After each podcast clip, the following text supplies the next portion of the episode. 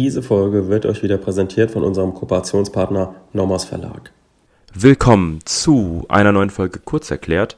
Heute wieder mit einer Folge zum Strafrecht und zwar zum Thema Bandendiebstahl. Bevor wir einsteigen und Basti uns dazu äh, einiges mehr erläutern wird, vielleicht nochmal ganz kurz ein Wort des Dankes an euch. Äh, wir sehen viele positive Bewertungen, wir bekommen auch mal Feedback über unsere sozialen Kanäle und von daher wollten wir uns bei euch bedanken und natürlich auch gerne an die, die uns noch nicht bewertet haben, bei der Podcast-App von Apple oder bei Spotify, dass ihr uns dort gerne bewerten könnt und wir würden uns darüber natürlich sehr freuen. So, Basti, was hat es mit dem Bandendiebstahl auf sich? Ja, erstmal vielen Dank wieder für das eingesprochene Intro. Wie ihr hört, ist Kurosch aus dem Urlaub gut zurückgekommen und wir sind jetzt wieder zu zweit. Natürlich materiellrechtlich allein mit mir. Und wir schauen uns heute den Bandendiebstahl an. Als kleiner Vorgriff vielleicht auf die nächsten zwei Folgen.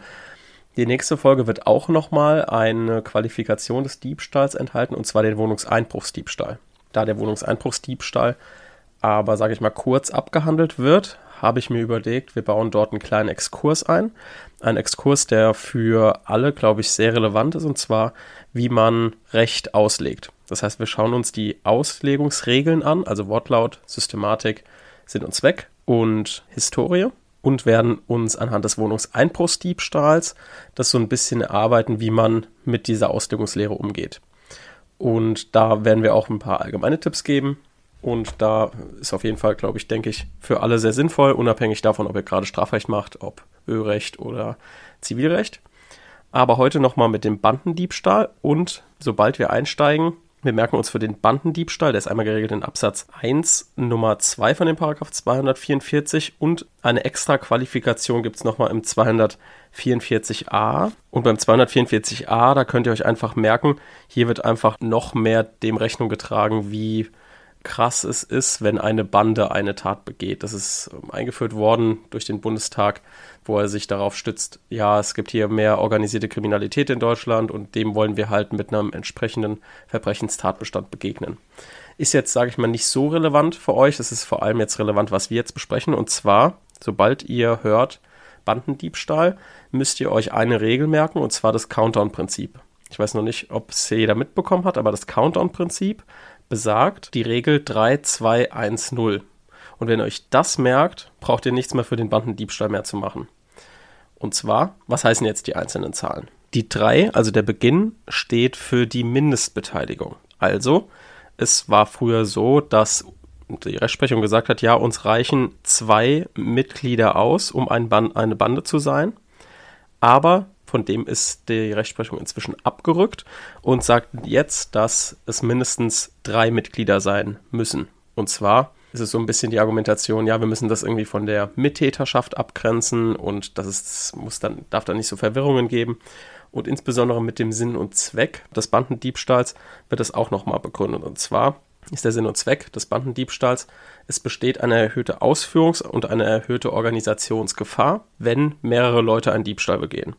Warum ist das so? Weil natürlich, wenn man sich aufteilt, einmal natürlich die Arbeit geteilt wird, aber auch für das Eigentum eine größere Gefahr besteht, weil mehr Wissen eingebracht wird, mehr Handlungsfähigkeit, mehr Ausführungsfähigkeit. Man kann mit mehreren Leuten natürlich leichter zum Beispiel eine Tür aufbrechen und in einer Wohnung etwas durchsuchen und wegnehmen, als wenn man es alleine macht. Genauso natürlich ähm, die Organisationsgefahr. Also natürlich kann, kann, können sich drei Mitglieder deutlich besser organisieren, als es ein Mitglied kann. Und das wird halt so ein bisschen vom Sinn und Zweck erfasst. Und immer wenn ihr hier beim Bandendiebstahl nicht weiter wisst, dann könnt ihr einfach ähm, hiermit argumentieren. Also, wir haben jetzt das Countdown-Prinzip und die Nummer 3 heißt eben, es müssen mindestens drei Mitglieder sein, um eine Bande zu gründen. Was heißt dann die Nummer 2? Die Nummer 2 heißt, es müssen mindestens zwei Bandenmitglieder bei der konkreten Tat mitwirken. Und hierbei ist eben das Merkmal Mitwirkung, was ich jetzt gerade gesagt habe,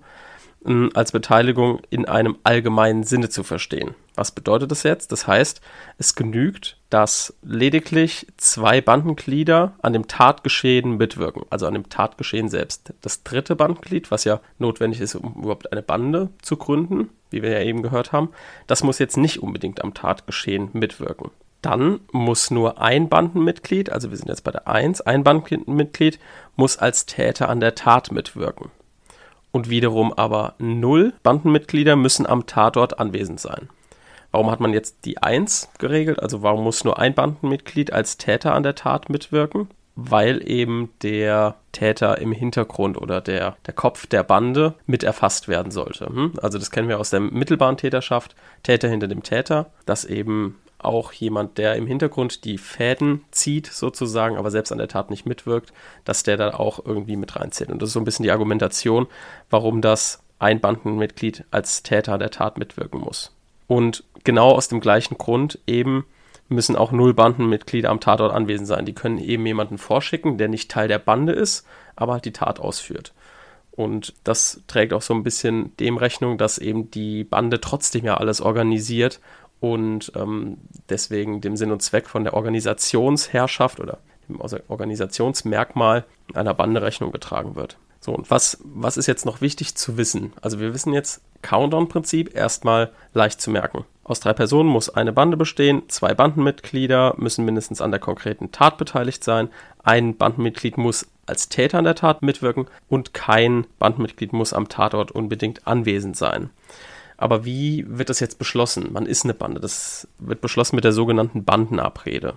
Also müssen sich mindestens drei Personen mit dem ernsthaften Willen zusammengeschlossen haben, künftig für eine gewisse Dauer mehrere Selbstständige im Einzelnen noch ungewisse Taten zu begehen. So, das ist wieder die Definition und hier ist eigentlich auch schon jedes Problem, was mal ursprünglich bestand, reingepackt. Das heißt, wir wissen, es muss in der Zukunft mehrere Taten sein, es muss von gewisser Dauer, also es reicht nicht nur eine Tat.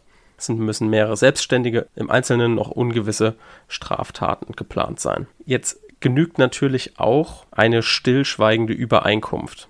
Es muss nur irgendwie konkret feststellbar sein, dass man hier wiederholt deliktisch zusammenwirken möchte mit mehreren Personen. Also es muss nicht ausdrücklich erklärt werden, natürlich auch nicht schriftlich. Es kann also auch stillschweigend ähm, erklärt werden, wissen wir ja auch irgendwie durch die sukzessive Mittäterschaft, so ein Zunicken, also ein kommunikativer Akt, der genügt, um eine Bandenabrede zu begründen. Wer hier noch ein, ein Urteil möchte, in der JUS 2013 177 gibt es genau zu diesem Thema der stillen Übereinkunft zu einer Bandenabrede, gibt es da ein ganz gutes Urteil vom BGH 5.7.2012. Werbung. Wir haben natürlich auch heute wieder eine kleine Empfehlung für euch. Und zwar hatten wir da schon ein bisschen öfter drüber gesprochen, und zwar über das allgemeine Staatsrecht von Walter Haller, Alfred Kölz und Thomas Gechter. Ist auch wieder von dem Nommers Verlag. Das ist ein ziemlich dickes Lehrbuch, das ich jetzt auch hier vor mir liegen habe. Das hat, ich schau mal gerade, hat so circa 500 Seiten und behandelt eigentlich alles, was man im allgemeinen Staatsrecht braucht. Ist vor allem für die ersten Semester auf jeden Fall sinnvoll, weil man am Anfang halt Staatsorga, Staatsrecht immer so schwer umreißen kann, so schwer versteht. Und das ist eigentlich hier ganz gut erklärt. Das ist sehr ausführlich. Also ist wahrscheinlich am besten mal sich vor den Semesterferien kaufen und in den Semesterferien vielleicht ein bisschen durcharbeiten, wenn man auch was nacharbeiten will. Dafür ist auf jeden Fall sehr sinnvoll und das ist vor allem auch sehr verständlich erklärt, wie ich finde. Auch so klar, Demokratieprinzip, Rechtsstaatsprinzip und der ganze Kram. Dass man das alles mal irgendwie aufarbeitet und versteht, ist jetzt besonders für die Semesterferien auf jeden Fall sinnvoll. Deswegen können wir das euch sehr ans Herz legen und ja, schaut es euch einfach mal an und schaut, ob euch gefällt. Werbung Ende. Und was auch in Betracht kommen kann, ist, wenn man eben spontan eine Bande gründet. Also es muss nicht weit im Vorhinein eine Bande gegründet worden sein, dann muss, also mit einer Bande, Bandenabrede, dann muss die einzelnen Taten geplant werden. Das ist also nicht, wie sagen wir mal, wie bei Haus des Geldes, so einen riesigen Plan muss es nicht geben, sondern es kann eben auch spontan vor Ort irgendwie ein Bandenzusammenschluss stattfinden. Und hier gibt es ein gutes Urteil vom OLG Hamm vom 8.4.2014. Das Aktenzeichen ist 3 RVS 22-14. Was jetzt natürlich noch so ein bisschen schwammig geblieben ist, ist dieses künftig für eine gewisse Dauer. Was heißt das denn genau? Also es heißt, es muss einfach nur ein überschaubarer Zeitraum sein, den ja in der Zukunft für die Taten begangen werden soll. Es bedarf jetzt weder so einer gewissen Regelmäßigkeit, also etwas, was immer wieder vorkommt, noch ist die zeitliche Dauer irgendwie festgelegt. Also es ist für euch in der Klausur eine Gefühlssache, dass ihr entscheidet, okay, sind da jetzt ein paar Taten irgendwie geplant? Natürlich überschaubarer Zeitraum, jetzt nicht die nächsten Jahre, sondern es kann auch durch die nächsten Wochen sein je nachdem, wie viel, das, wie viel Taten es auch sind, das ist wieder eine Einzelfallentscheidung. Da seid ihr wieder so ein bisschen selbst in der Argumentation gefragt. So ein Grenzfall vielleicht für diejenigen, die jetzt das immer noch zu schwammig finden, ist, wenn man sich für eine Tat fest verabredet. Also man sagt hier, morgen brechen wir in dieses Haus ein, ähm, nehmen das und das mit und in der Zukunft halten wir mal gemeinsam die Augen offen. So, das ist ein Zitat aus, der, aus dem BGH-Urteil vom 21.07.2015, 2 STR 441-14. Da heißt es, in der Zukunft werden die künftig die Augen offen halten. So, das reicht eben gerade noch nicht aus. Also dieses künftig die Augen offen halten reicht nicht aus, um mehrere Taten für einen überschaubaren Zeitraum zu begründen und damit eine Bandenabrede. Genau, das war es auch schon wieder mit der Bandenabrede. Über den Sommer immer mal wieder kürzere Folgen. Und deswegen hoffe ich, ihr habt es verstanden. Merkt euch einfach das Countdown-Prinzip. Nochmal ganz schnell. Drei Personen braucht man für eine Bande. Zwei Bandenmitglieder müssen mindestens an der konkreten Tat beteiligt sein. Ein Bandenmitglied muss als Täter an der Tat mitwirken und null Bandenmitglieder müssen am Tatort anwesend sein. Merkt euch das, dann ist eigentlich sozusagen der Bandendiebstahl gut durchzuprüfen. Bis zum nächsten Mal. Tschüss. Das war's dann mit der dieswöchigen Folge zum Strafrecht. Wir hören uns dann beim nächsten Mal. Tschüss.